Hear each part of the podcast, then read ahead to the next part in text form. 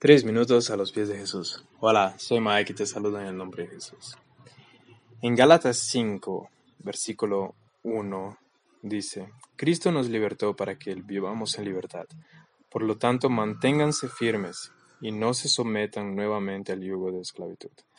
Más adelante, en el versículo 16, dice, Así que les digo, vivan por el Espíritu y no seguirán los deseos de la naturaleza pecaminosa porque ésta desea lo que es contrario al espíritu, y el espíritu desea lo que es contrario a ella.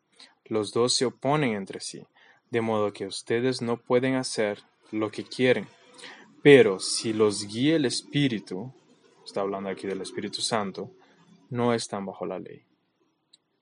Y de ahí él sigue a decir algunas cuestiones de qué es lo que es considerada la naturaleza pecaminosa, como inmoralidad sexual, impureza, idolatría, odio, celos, rivalidades, etc.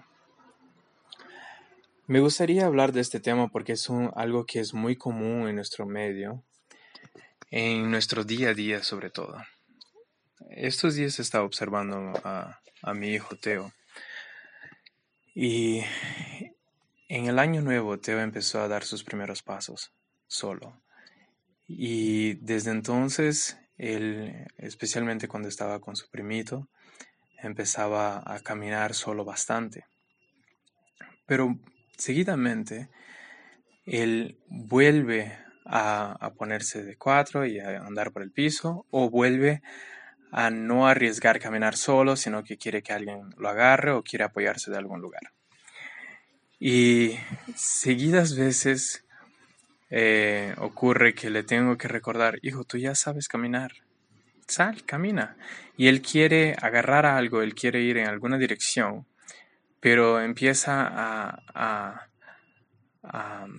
o llorar o hacer algún, algún ruido de, de, de disconformidad porque no va solito, pero quiere que alguien lo lleve o quiere apoyarse de alguna cosa.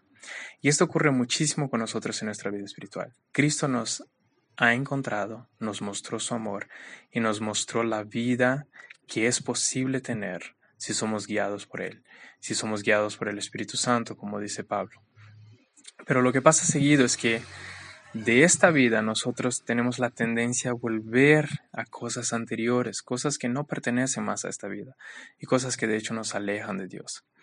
Y lo que me gustaría dejar muy corto y simple en estos tres minutos es, no nos olvidemos que ya aprendimos a caminar, que sí podemos caminar solo. A veces da un poquito de miedo, a veces da un poco de inseguridad de ir en esa dirección.